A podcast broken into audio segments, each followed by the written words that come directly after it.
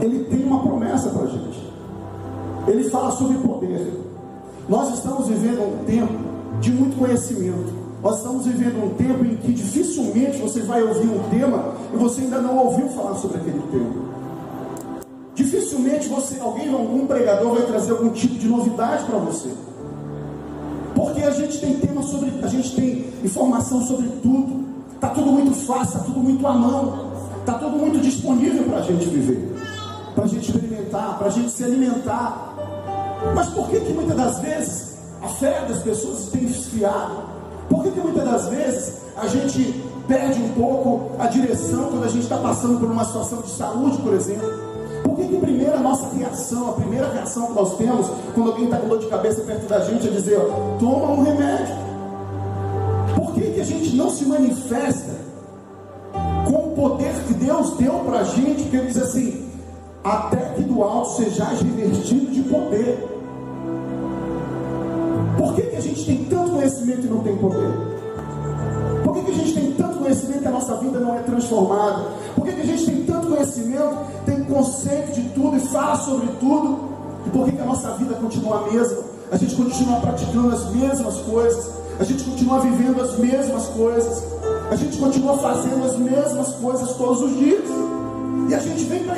Muitas vezes por um costume. E a gente ouve falar do Senhor. E a gente ouve falar de poder. E a gente ouve falar do Espírito Santo. E a gente ouve falar que nós somos filhos de Deus. E a gente ouve falar. Mas existe uma diferença muito grande entre ouvir falar e saber, conhecer, relacionar. Existe uma diferença muito grande. Nós precisamos entender que conhecimento sem poder é só conhecimento. Conhecimento sem poder, ele não faz porque os maiores teólogos hoje de manhã, a Thay trouxe uma aula muito interessante e ela falou uma coisa que ficou marcada no meu coração. O conhecimento tem os maiores teólogos do mundo, eles são ateus. É interessante isso, então peraí, não conhece a palavra? Não conhece a teologia, não estuda a história? Mas Jesus ele não é um ator, apenas um personagem histórico. Ele é um personagem histórico, mas ele é ontem, hoje e eternamente, e ele está aqui. O Senhor, a gente não pode estudar o Senhor apenas como um, um, um personagem histórico, como Pedro Álvares Cabral, como todos os personagens que a gente estuda. O Senhor é real, Ele é verdadeiro, Ele existe, Ele ressuscitou, Ele morreu, mas ressuscitou. Existe um poder sobrenatural nisso. E muitas das vezes a gente está na casa do Senhor até fazendo essas atividades. Mas observe bem esse texto que Lucas fala, no capítulo 24, verso 49. Ele fala assim: Eis que envio sobre vós a promessa de meu Pai, o próprio Jesus falando: Ficai, porém, na cidade de Jerusalém, até que do alto sejais revestido do poder, de poder que vem do alto. Então, observe bem esse texto, o contexto dele, essa frase, essa palavra, essa orientação de Jesus, foi a última frase que ele falou quando ele estava subindo aos céus. Observe, Jesus teve o ministério dele aqui, participou, fez cuidou de pessoas, fez milagres, orientou, teve o sermão da montanha, falou de várias coisas, ensinou a todo aquele povo, e esses ensinamentos chegaram até nós. E aí, de todos os ensinamentos que ele podia dizer, que ele podia lembrar, sabe aquela conclusão, sabe aquela coisa, olha, é importante isso aqui.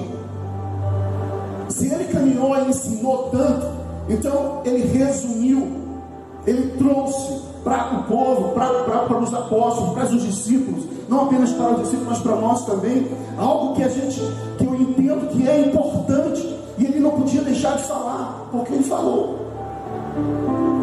Observa quem está falando aqui, é o próprio Filho de Deus. Ele diz assim: Ficai em Jerusalém, até que do alto sejais revestido de poder. Ou seja, existe algo sobrenatural nisso. Existe alguma coisa, uma lição que a gente precisa aprender nisso. Ficar em Jerusalém, até que do alto sejais revestido de poder. Ficar em Jerusalém. Ficar em Jerusalém, permanecer e esperar. Permanecer e esperar. Querido, muitas das vezes a gente tem dificuldade em esperar. A gente tem dificuldade em permanecer. A gente tem dificuldade uma palavra que é chamada constância. A gente não tem muita constância. Às vezes a gente até vem. Às vezes a gente, a gente até se compromete. É? Às vezes, dia de segunda-feira ou então final de ano, é sempre o momento de a gente se comprometer. Segunda-feira eu vou começar. Final do ano a gente faz a nossa lista, a gente até compromete, a gente até esboça algumas reações para que a nossa vida seja mudada. Mas o problema é a constância, o problema é a permanência. O problema é que a gente não consegue ter força suficiente para que a gente viva aquilo que a gente mesmo escreve. Observe bem, por quê que isso muitas vezes acontece com a gente? Por que, que essas coisas que a gente às vezes escreve, diz que a gente quer viver e a gente não faz, e a gente conhece a palavra, e a palavra parece assim que ela promove a transformação, mas por que a gente continua nas mesmas práticas? A resposta está aqui, pela ausência do poder, porque o poder de Deus é que promove a transformação. Mas observe bem, é preciso um processo, há um processo. Com Deus as coisas são gradativas e crescem na proporção do preço que estamos dispostos a pagar. Também crescemos no conhecimento de Deus quando Deus cresce em nós. Aleluia! Existe algo que eu preciso fazer. Às vezes diz assim: Jesus já pagou o preço, eu não preciso fazer nada. Então vou te mostrar aqui o que não precisa fazer nada. É preciso fazer sim. Essa semana eu tive uma palestra chamada Poder da Ação. Realmente é muito interessante. Poder da ação. A gente não tem ação, a gente tem teoria. E teoria, o Ciro sabe que é que tem mais sonhos, mais projetos Sabe onde é que tem o maior número de criatividades na terra? Na verdade, não está na terra, está debaixo da terra. Um monte de sonhos que estão enterrados. Um monte de sonhos que, não saíram do projeto. Um monte de sonhos de planejamento que não saíram do papel. Melhor dizendo.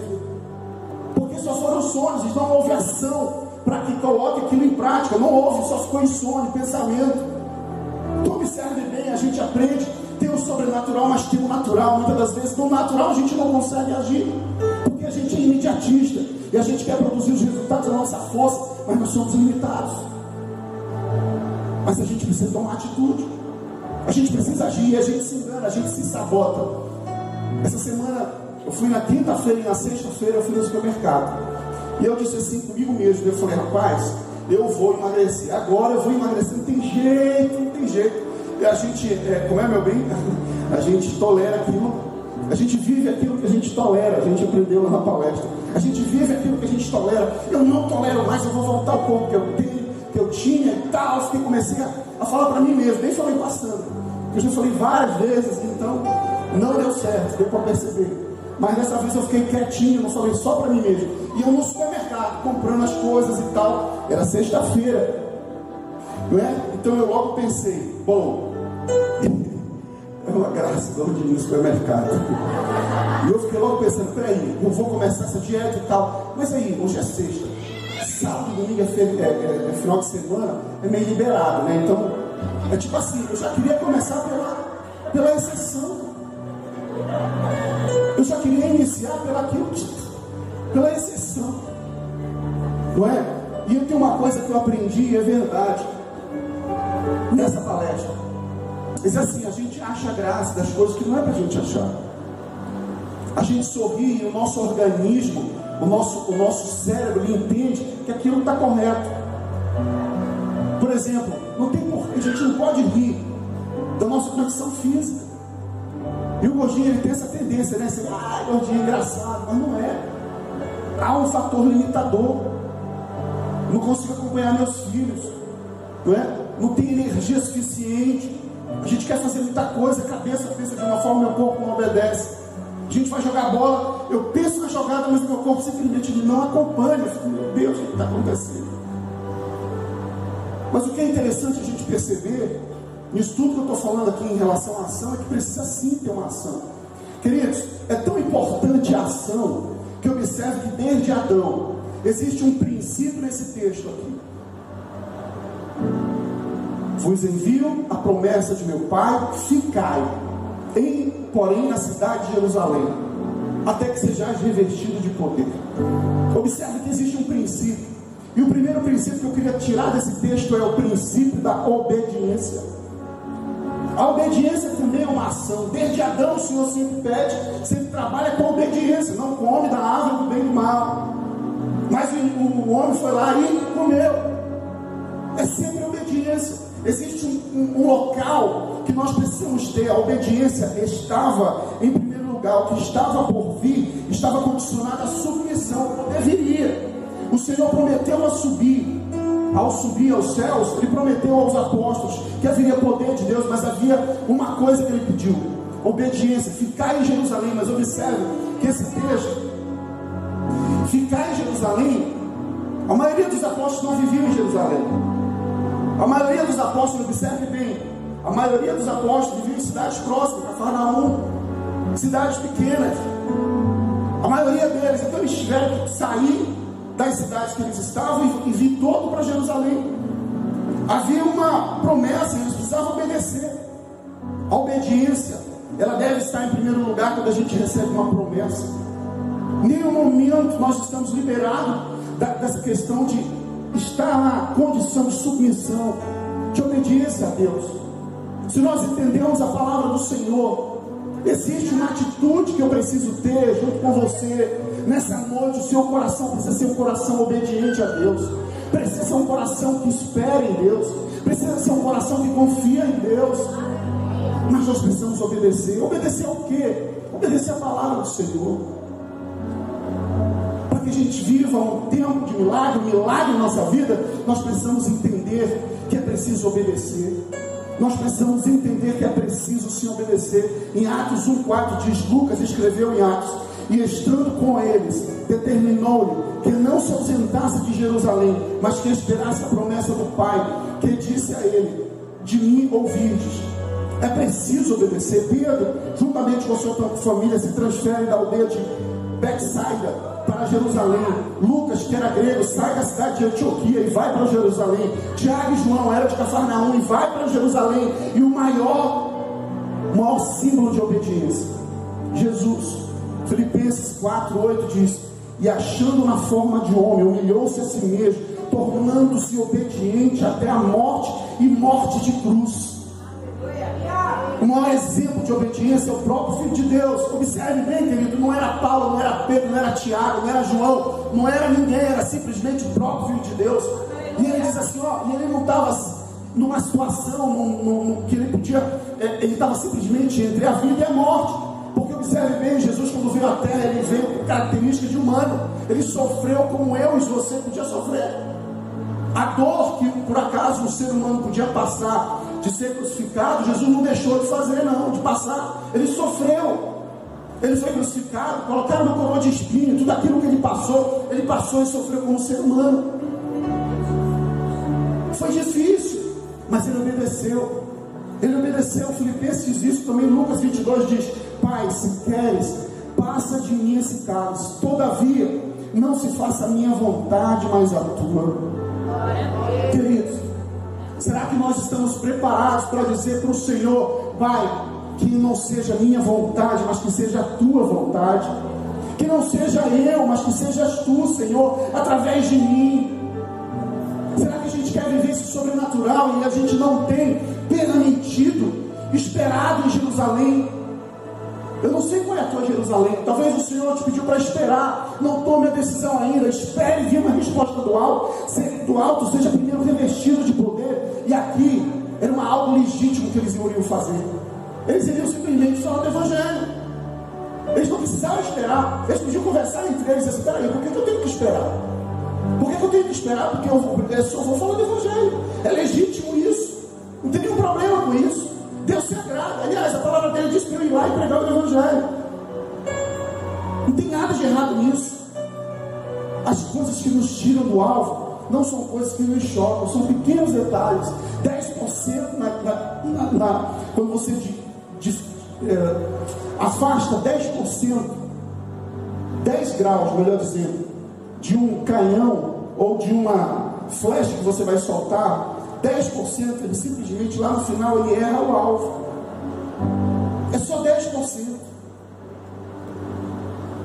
Às vezes a gente sai do alvo, a gente não vive o sobrenatural do Senhor, porque são pequenas atitudes que a gente não consegue ter e que a gente consegue viver, as, vai viver as mesmas coisas, porque a gente vai fazendo as mesmas coisas. Mas o Senhor te atraiu aqui para dizer, filho, obedece. Obedece, não vive mais você, mas permite que o Espírito Santo venha viver em você e produzir em você aquilo que você não consegue, porque a gente não consegue viver por nós mesmos. O Senhor manifesta em nós a sua própria vontade. Mas observe bem que existe um segundo passo para você ser revestido do poder. Para viver um tempo de milagre, o Senhor deseja nos revestir de poder. Observe bem, o Senhor deseja nos revestir de poder. O Senhor deseja revestir você, Beto, Pastor Moisés, meu bem. O Senhor deseja revestir a nós de poder. Não é só de conhecimento. Observe o que eu estou falando aqui: que o conhecimento sem poder é só conhecimento. O conhecimento sem poder ele não liberta. O conhecimento sem poder ele não faz diferença em nossas vidas. Aliás, muitas das vezes o conhecimento nos faz perder a direção. Se tem uma coisa que a gente fica muitas das vezes com o conhecimento é arrogante. A gente fica arrogante. Você já conheceu uma pessoa que estava cheia de Deus, que estava assim vivendo o sobrenatural do Senhor. E de repente ele disse: Eu vou fazer um seminário. O seminário é uma bênção, gente. Mas às vezes a gente é arrogante e a gente faz o seminário. E muitas das vezes a gente vai e sai de lá, desviado. A gente está longe do caminho do Senhor, se desvia dentro do seminário. Sabe por quê? Porque a gente começa a ter uma postura de dizer: ninguém sabe pregar.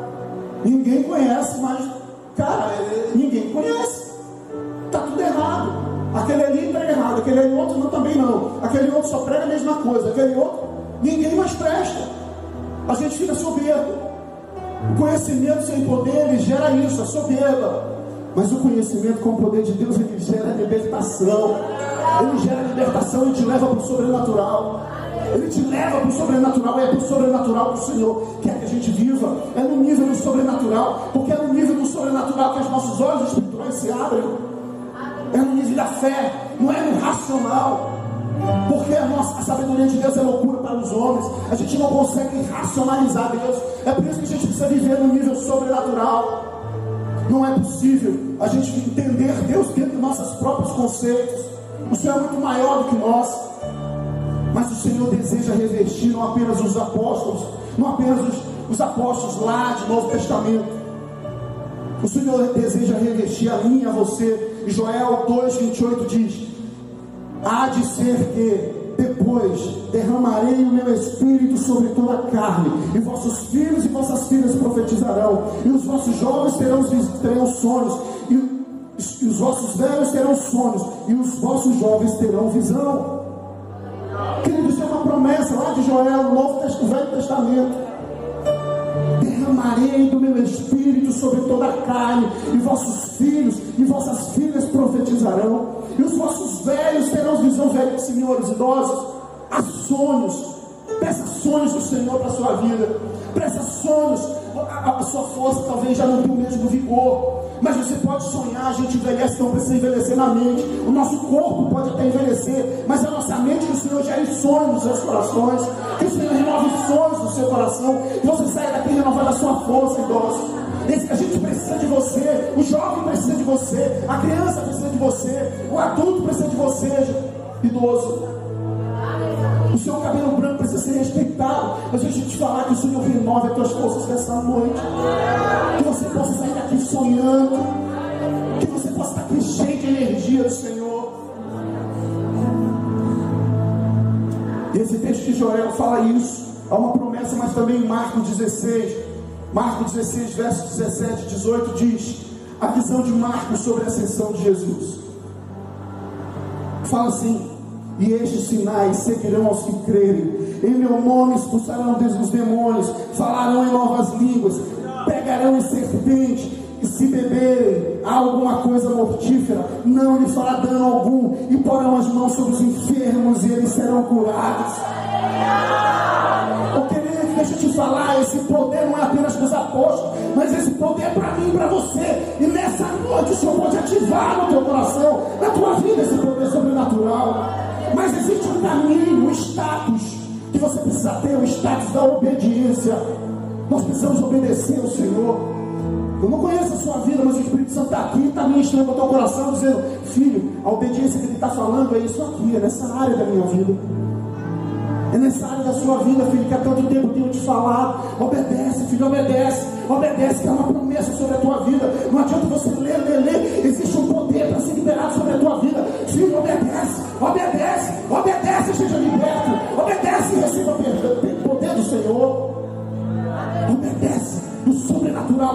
Deus sobrenatural, quer ter poder para liberar a cura, entenda que precisa ter um processo. Existe algo que eu e você precisa fazer. Agora tem uma coisa que a gente precisa se perguntar: por que, que o Senhor deseja nos revestir de poder? Que poder é esse? Também nós temos definição de poder. Por que, que o Senhor deseja nos revestir de poder? Nós temos várias referências de poder. Por exemplo, nós temos, como humanos, nós vivemos num, num, num mundo em que há um conceito de poder. Na visão humana, poder pode ser dinheiro, poder pode ser influência, poder pode ser a fama, poder pode ser, tem uma, tem uma expressão que diz: o poder vem do povo. Poder executivo, judiciário, legislativo, não é? O poder da política. Tem o poder. Mas não é desse poder que a gente está falando. Não é desse poder que eu e você consegue compreender, porque esse poder a gente tem opinião sobre ele, e a gente questiona, a gente tem um monte de conceito sobre ele. Mas não é desse poder que a gente consegue conceituar. A gente está falando do poder sobrenatural, a gente não consegue entender, mas a gente precisa experimentar. A gente precisa experimentar esse poder. Há algo que eu e você precisa experimentar e talvez você nunca teve, ainda não experimentou. E aqui eu queria te fazer refletir, queridos. Preste bem atenção, se ligue nisso daqui. Deus não reveste um homem de poder para dominar. Esse, todos esses poderes que eu citei, executivo, judiciário, legislativo, dinheiro, a fama, muitas das vezes a gente utiliza esse poder, os homens, a gente quem já viu alguém utilizar esse tipo de poder para dominar, para se favorecer? É a verdade ou não é verdade, gente? A gente vê isso todo dia. É o conceito de poder que a sociedade tem, mas o conceito de poder que o Senhor está falando é, é diferente. Deus não reside, não reveste um homem de poder para dominar, mas para servir o próximo. Essa diferença é poderosa. Observe bem, Deus não te dá, nunca vai te dar autoridade em nome dele curar, para você subjugar pessoas, para você tirar dinheiro de pessoas. Aliás, ele diz para a gente dar de graça o que recebeu de graça. Há um texto na palavra do Senhor que ele diz assim: vai lá, cure, mas não cobre, dê de graça o que recebeu de graça. O poder de Deus não é para servir a gente, é para servir o próximo, e nem para subjugar ninguém. Salmos 62, 9, 11 diz: Certamente os homens de classe baixa não são vaidade, e os homens de classe elevada são mentira. Pesados em balança, eles juntos são mais leves do que a vaidade. Não confieis na opressão, nem vos ensoberbeceis soberbeçais na rapina, se as vossas riquezas aumentam, não ponhais nela o coração. Deus falou uma vez, duas vezes ouvi isto: o poder pertence a Deus. O poder não pertence, não vem da riqueza que você possa ter. Não vem do status social que você possa ter. Esse poder que a gente está falando, ele só vem de um lugar. E é do Senhor, é do Rei dos Reis, é daquele que é o Todo-Poderoso. Ele não é poderoso, ele é todo-poderoso. Ele é completamente poderoso. O poder vem dele. Aliás, até o poder da terra, o poder das autoridades vem dele. O querido, nós somos filhos de um Deus Todo-Poderoso. Mas existe uma promessa que talvez você ainda não acessou. Segundo Samuel 22, 32, 32 e 33 diz: Pois quem é Deus além do Senhor? E quem é rocha a não ser o nosso Deus? O Senhor é o Deus que me reveste de poder e faz o meu caminho perfeito. Samuel disse isso. Samuel não, Davi fala isso lá em Samuel. Até o caminho que a gente precisa que seja mudado transformar, precisa do poder de Deus. E o poder que o Senhor nos reverte em nosso favor. Mas em nosso favor para a gente servir o próximo.